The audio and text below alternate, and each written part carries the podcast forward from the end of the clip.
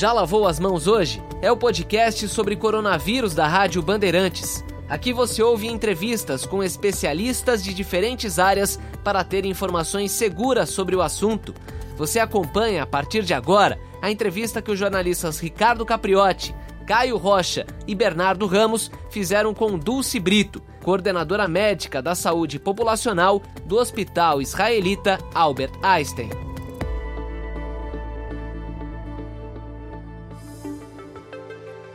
O, o, nosso assunto aqui é a síndrome de burnout, que é uma síndrome, um distúrbio psíquico, é, tem um caráter depressivo e isso tem origem num esgotamento físico e mental. E, claro, num, a gente não deixa de supor que os profissionais da área de saúde estão realmente em um processo de esgotamento intenso diante dessa pandemia. Gostaria que a senhora começasse explicando para a gente, então, é, é, como é, esse estudo está é, identificando esses profissionais com a síndrome, como é, nós estamos lidando com isso, né? ou seja, como os profissionais da área de saúde estão lidando com isso. Qual é o panorama nesse momento, doutora Dulce? Olha, Ricardo, eu acho que o que está chamando a nossa atenção é que o que a gente está vendo aqui no nosso país, no cenário brasileiro, assemelha-se bastante ao que foi identificado, por exemplo, lá na China, em Wuhan e em todas as cidades, por exemplo, da Itália também, né?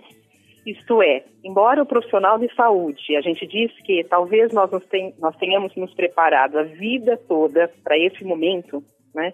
A hora em que ele chega, é claro que ele traz uma série de impactos né, psicológicos. Então, é, o que a literatura diz é o seguinte, que durante uma pandemia, o número de pessoas cuja saúde mental é afetada é maior do que o número de pessoas infectadas. Né?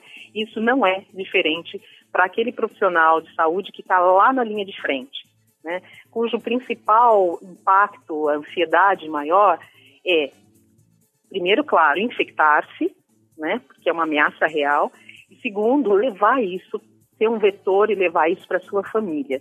Eu acho que é o que acontece com os estudos lá na China, na Europa, nos Estados Unidos e aqui mostram isso. Né? Eu acho que essa é a primeira preocupação, o risco de você ser um vetor de infecção para seus familiares. E, claro, a outra angústia né, é a impotência de uma síndrome uh, que para alguns pacientes é avassaladora cujo tratamento a gente ainda não conhece, e a gente assiste, né? Como é que uh, o nosso sistema de saúde vai poder dar conta de tudo isso. E a gente, como soldado da ponta, né? Como é que a gente luta, com que armas que a gente luta contra esse inimigo, né? Tão pouco conhecido e tão selvagem, tão avassalador, né? Doutora, tem um, um número, um percentual de profissionais da área da saúde identificados uhum. com a síndrome de burnout ou com uma outra síndrome, enfim, Sim. que impede essas, esses profissionais estarem agora na linha de frente? Olha só, é, eu vou trazer primeiro o dado uh, que a gente tem de referência, que é um estudo que foi feito lá na China, como eu falei, em 34 hospitais de lá, com mais de, de 1.200 uh, ah, profissionais da área de saúde, da linha de frente. São médicos e enfermeiros, né? Então, veja você que esse estudo foi feito na primeira semana em que apareceu uh, o Covid, e eles viram que mais de 70% dos colaboradores, dos profissionais da linha de frente, estavam com angústia, sentimento de angústia, mais de 70%. 50% deles tinham critérios para depressão, estão deprimidos. Né? 44% com transtornos de ansiedade, e mais de 30% com insônia grave, né? conseguindo dormir poucas horas por noite, mesmo quando estão de folga. Então, é, isso é, são os números que a gente vê lá fora e os números que a gente está entendendo aqui no Brasil, eles não são muito distantes, né? Principalmente os quadros de, de excessiva preocupação, né? De excessiva sobrecarga de trabalho, e de insônia. Isso é algo que tem sido bastante observado no nosso meio também. Eu vi uma, um vídeo essa semana, doutora, de uma, de uma médica chorando, falando, as pessoas sim. não têm noção. A senhora deve saber sim, qual vídeo que eu estou falando, né? Sim, sim. Desse, desse esgotamento de estresse, ela chorando mesmo igual criança, aos prantos, falando, nossa, vocês não sabem a carga que é e tal. É, isso pode dar baixa nos profissionais, como a própria Covid-19, doutora, ou não? Tirando os profissionais da, da, do combate? É. Você sabe que os estudos que foram feitos em pandemias que causadas por outros coronavírus, causados, por exemplo, os SARS, MERS e tal, mostraram lá à época, né, que cerca de 40% dos profissionais de saúde, eles apresentaram burnout. Ou seja, é, se a gente não cuidar desta população que está lá, né, se expondo a, a todo tipo de ameaça, por mais que né? Por exemplo, num hospital como o nosso, a gente tem todo o EPI, toda a proteção possível, né? Mas infelizmente essa não é a realidade dos profissionais de saúde do Brasil como um todo. É, a chance dessas pessoas saírem com sequelas psíquicas uh, é muito grande. Eu costumo falar para os médicos, né, que a gente está trazendo os nossos programas de é, para esse controle emocional, para trazer a descompressão e tal, e para a enfermagem, fisioterapeutas e todos, eu costumo dizer para eles que realmente a gente é quase como um bombeiro lá em Brumadinho. Não sei se me desculpem a, a, o exemplo, porque é claro que, graças a Deus, a gente vê muito mais histórias positivas do que uh, perdas mas muito mais, muito mais pessoas saem bem, têm altas, mas o nível de estresse que a gente está submetido, né, é, é, muito alto na tentativa de salvar essas pessoas, né? Então, é, por exemplo, olha, tenho relatos de médicos que sonharam, tiveram pesadelos, que tinham pacientes em torno deles tossindo sobre eles. Desculpe, um relato, um relato dos, dos, médicos dizendo que os pacientes tossiam em cima deles? Ele estava. É, esse é um relato que saiu no New York Times, é de um médico americano, que ele traz um relato de que ele estava tendo insônia e pesadelos, né? E dentre esses pesadelos, ele relata que no meio de uma madrugada ele acordou assustado, uh, teve um sonho de que tinham vários pacientes tossindo sobre ele. Ou seja, é o risco mesmo deles ter contaminado, né? E os estudos da Itália, por exemplo, mostram que às vezes o médico, ele, o médico, o enfermeiro e todos os profissionais da linha de frente, ele tem mais medo até menos de se infectar e mais de ser um vetor, de levar isso para as pessoas do convívio dele, que ele ama, né? Então, a gente tem muitos profissionais que estão se autoimpondo uma quarentena no seguinte sentido: é, eles não estão mais voltando para casa com medo de infectar esposo, pais, avós, sogros, filhos, né? Então, ah, no nosso hospital, por exemplo, Einstein, ele uh, tem um, um, convênio com um hotel, então os profissionais de saúde da linha de frente podem ficar neste hotel, né? Ou tem colegas que mandaram a família para casa para o campo, para a zona rural, enfim, não estão, ou eles mesmos saíram, estão em outros lugares. É exatamente o que a gente vê no relato dos outros países. É a responsabilidade de sim, eu sou soldado, eu vou para a guerra, mas eu não posso levar essa contaminação para dentro de casa, né? Doutora, o tratamento para burnout significa o afastamento dessas pessoas do trabalho, né? Uhum. Quanto tempo eles deveriam ficar, os médicos, no caso, né, fora uhum. do, do trabalho no hospital? O que a gente tem, é, Ricardo, o que, que a gente tem pensado, o que, que a literatura tem trazido né, em tão pouco tempo aí, nesses poucos meses que a gente está vivendo? Antes que a gente tenha a baixa desses colaboradores que são tão importantes, porque linha de frente, né? O negócio é você instituir intervenções para promover o bem-estar mental desses profissionais e tirá-los dessa sensação de impotência ou dessa zona de alerta, né, de, de medo, que a literatura chama de medo pandêmico, né?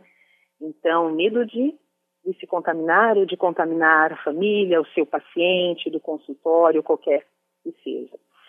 Então, é, se ele está em burnout, o que se fala é tempo de recuperação é muito maior do que o tempo da própria pandemia. Então, uma pessoa pode precisar de meses de afastamento, né? Pode variar de semanas a meses para tratar, seja um burnout, seja um, uma depressão, seja uma ansiedade.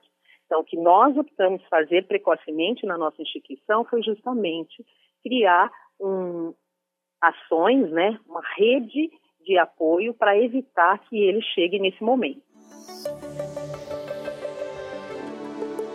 Doutora, claro, não é que o ser humano, evidentemente, é igual em todos os cantos do planeta, mas talvez algumas variáveis possam é, interferir positivamente e negativamente em alguns lugares. Né? Uhum. Aqui no Brasil, talvez a gente tenha uma variável importante para os profissionais da área de saúde, que é a questão da segurança pessoal, a falta de equipamento é, de uhum. segurança, isso também é uma variável que, que mexe com os nossos profissionais aqui, quer dizer, ele vai para a linha de frente muitas vezes sabendo que não tem o equipamento adequado, necessário para poder estar tá naquele tratamento ali, diferentemente de é, países do primeiro mundo, onde essa questão talvez não seja relevante, né? Isso, ou hospitais, né, como Sim. nós, privados e tal. Sim, isso é uma variável muito relevante, muito, porque se a gente trabalha com eles, questões relacionadas a resiliência, a segurança, né? Logo de cara, a primeira coisa é se eu não me sinto seguro, por mais que eu viva por uma por um propósito, né? A gente tem tratado com isso, isso para nós faz parte da nossa missão, do nosso propósito, né? Para isso nós escolhemos, a maioria das pessoas que veio para a área da saúde escolheu porque queria cuidar, cuidar das pessoas. Então, ok, é agora é com a gente, né? Mas é preciso ter segurança. Você sabe que teve um estudo que ele é, também com milhares de profissionais da linha de frente da área da saúde, ele investigou qual era a principal causa ou as principais causas de ansiedade dessa, dessa equipe. Né? E resumiu as causas, essas principais causas, em cinco pedidos dos profissionais de saúde para suas instituições. E aí vale né, para o serviço de saúde como um todo, inclusive o público, como você está dizendo. O que os pedidos principais eram: me ouça, me proteja, me prepare, me apoie e cuide de mim. Isso significa, é, me ouvir significa exatamente, olha, precisamos ter rodas de conversa, precisamos ter uma, uma linha direta que eu possa ligar e ter um psicólogo ou um profissional da área de saúde lá na ponta. Né? É, o Me Prepare é isso, a gente está tendo cursos de preparação para as pessoas que estão indo para a linha de frente. Você sabe que isso é outro ponto de ansiedade. Então, principalmente uh, em hospitais do, do SUS, muitas vezes não tem um efetivo, um número adequado de profissionais de saúde. Então, você tem, por exemplo, menos gente do que deveria ter para estar tá lá na UTI. Então, você vai pegar alguém que era da ortopedia, que era da endoscopia, e vai colocar para trabalhar com paciente super grave lá na UTI. Então, esse profissional, ele se sente inseguro, né? Até do ponto de vista técnico. Então, tem que ter um tem que ter preparação técnica para isso. Educação continuada, tem que dar equipamento. É mais do que simplesmente deixar o ventilador mecânico, né? Eu preciso saber conduzir isso. A senhora falou uma coisa que me chamou muito a atenção, é, sobre os danos poderem ser irreversíveis no, no caso de uma carga muito grande de estresse a qual uhum. estamos todos submetidos, né? Não só os agentes de todos, saúde, todos. mas todo mundo, né? É, isso é, não quero aqui plantar um pânico nas pessoas, mas é bom a gente saber para estar tá preparado para o pior sempre. Isso é, é muito incomum, é em poucos casos, porque eu fico pensando, é, será que todo mundo vai sair normal dessa? Olha, eu espero que sim, mas ó, estima-se, né? Você sabe que a gente é, sempre priva por falar aquilo que tem evidências científicas, que já tem estudos feitos ou em andamento. Então, é, estamos diante de uma síndrome muito recente. Mesmo assim, todo mundo está correndo para fazer seus estudos e trazer respostas, né? o que os estudos que, estão, que foram feitos nos países que tiveram esse acometimento primeiro que a gente, né? Então, China, Europa, mesmo Estados Unidos, que eles estimam que um ter, de um terço a metade das pessoas sairão, e aí população geral, né? Sairá com algum impacto na saúde mental. Isso na, na, na, China não, que a senhora falou? Na China, Europa ah, e Estados sim. Unidos. Uhum. Né? Porque é algo muito sem precedente. Para quem está em casa, né, e aí acho que os ouvintes podem, mais do que qualquer um dizer, é, é um momento extremamente difícil, porque nós, seres humanos, não estamos acostumados a ficarmos uh, em confinamento, né? Para algumas pessoas, o confinamento é entendido quase como uma, uma, sei lá, uma decretação de prisão. E as pessoas acabam tendo que entrar em contato com dores que às vezes estavam escondidas. Então, meu relacionamento que não estava bem, é, enfim, ou eu tenho, se eu moro sozinha, eu vou acabar tendo que entrar em contato comigo mesma. E isso pode ser muito, muito violento se eu não tenho repertório psicológico, se eu não tenho formas de me descarregar, se é que você me entende, descomprimir, relaxar, né? Então, é, o recado, assim, é que eu deixo para os profissionais de saúde, principalmente para os gestores de saúde, para as pessoas em geral, é assim: existe um risco que é o vírus. Esse vírus ele traz efeitos colaterais para além da sua saúde física, certo? Sem dúvida. Para além do quadro respiratório grave, ele pode ter impactos econômicos, ele pode ter impactos na saúde mental. A boa notícia é que os impactos na saúde mental eles são preveníveis né? Desde que você tenha uma estrutura que você possa justamente ouvir essas pessoas, esses colaboradores. Então, fazemos rodas de conversa com psicólogos, psiquiatras. A gente tem uma linha que eles podem ligar a qualquer momento para falar diretamente, desabafar, falar com um profissional da área de saúde.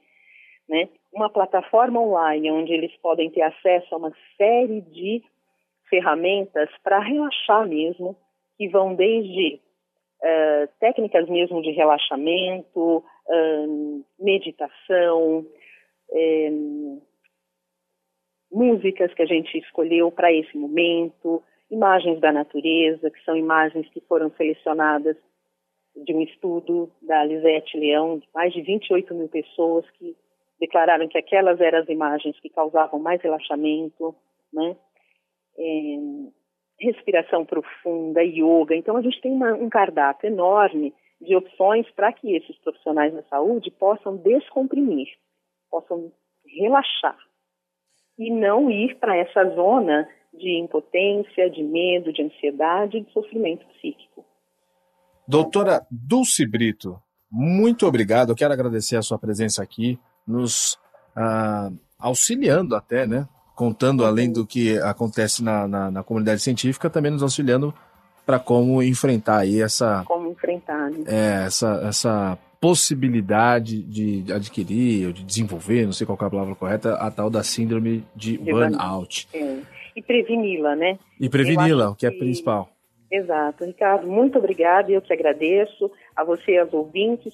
E o recado também, por fim, que eu queria deixar é isso, gente todo mundo que está aí vivendo esse momento inusitado, né, que busque formas, sabe, válvulas de escape, fórmulas de relaxar, de descomprimir, conectar-se com as pessoas que você é, afetivamente ligado, pessoas que te fazem bem, né?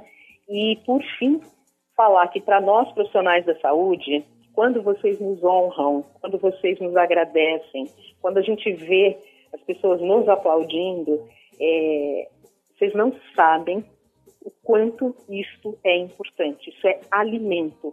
Isso faz a gente levantar e falar: ok, eu vou, mesmo diante da ameaça, eu vou seguir em frente porque essa é a minha missão ajudar a salvar vidas, a cuidar de pessoas. Já lavou as mãos hoje? É o podcast sobre coronavírus da Rádio Bandeirantes. Você pode ouvir em todas as plataformas.